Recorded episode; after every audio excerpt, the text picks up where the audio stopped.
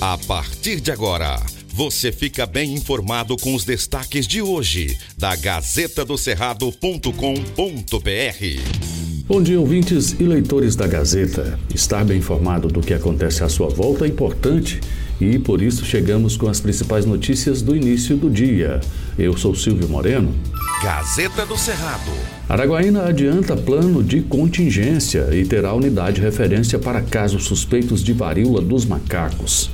Mesmo sem nenhum caso de varíola dos macacos em investigação, a saúde de Araguaína, na região norte do estado, definiu uma unidade básica de saúde para ser referência em atendimento dos pacientes. Com a confirmação do primeiro caso no Tocantins, os municípios receberam nota da Secretaria Estadual de Saúde, ACES, para monitoramento. Um homem de 32 anos, morador de Nazaré, no norte do Tocantins, é o primeiro paciente infectado com o vírus monkeypox. Segundo a Secretaria de Saúde do município informou nesta terça-feira, dia 26, ele fez o teste da doença há 15 dias, completou o isolamento e recebeu alta.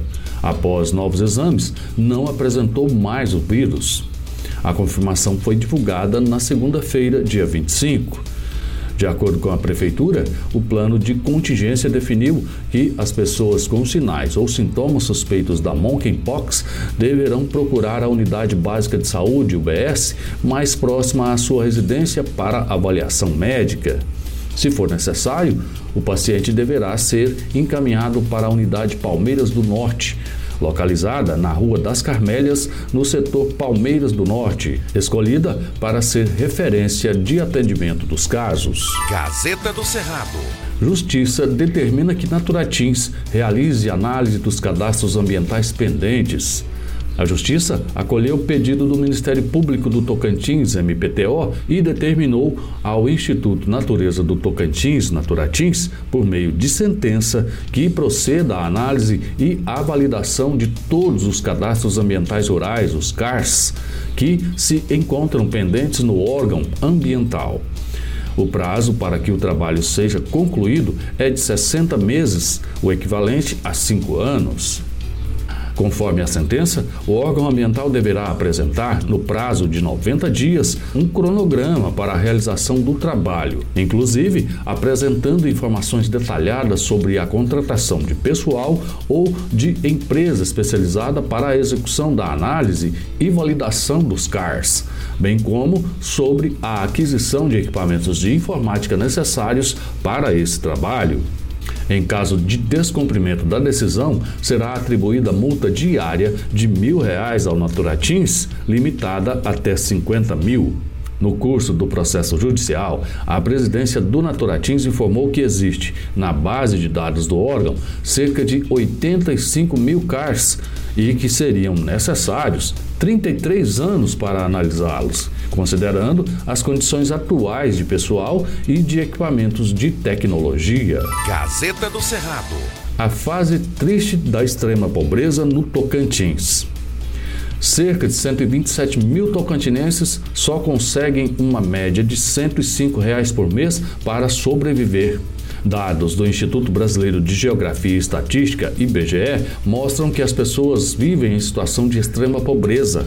Outras 43 mil famílias contam com um pouco mais e conseguem passar o mês com uma renda de 102 a 210 reais. Com essa renda per capita, são considerados em estado de pobreza. O órgão ainda apontou que mais da metade dos lares tocantinenses passam por algum nível de insegurança alimentar e 5% passa fome, de fato. No Tocantins, 146 mil famílias são atendidas pelo Auxílio Brasil. Entretanto, mais de 200 mil estão na fila para conseguir pelo menos essa ajuda financeira. Gazeta do Cerrado. Lei sancionada. Divulgar notícias falsas sobre epidemias, endemias e pandemias agora pode gerar multa no Tocantins.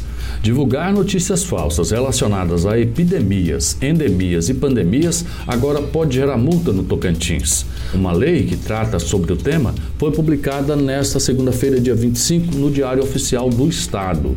O texto estabelece multa de 50 a 500 unidades fiscais de referência do Estado do Tocantins para quem, desoladamente, divulgar conteúdos falsos por meio eletrônico ou similar.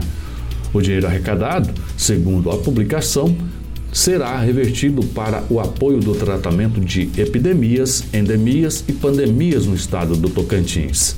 A lei foi assinada pelo governador Vanderlei Barbosa do Republicanos e está valendo.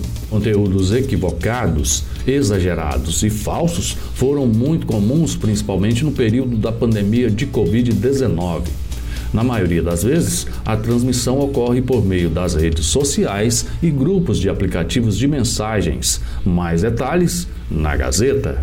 Gazeta do Cerrado. Veja estas e outras notícias de tudo que acontece no estado acessando gazetadocerrado.com.br. Antes de ser notícia, tem que ser verdade.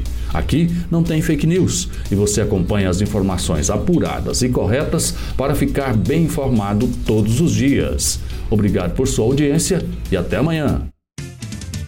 Estas e outras notícias você encontra na gazetadocerrado.com.br e nas redes sociais da Gazeta.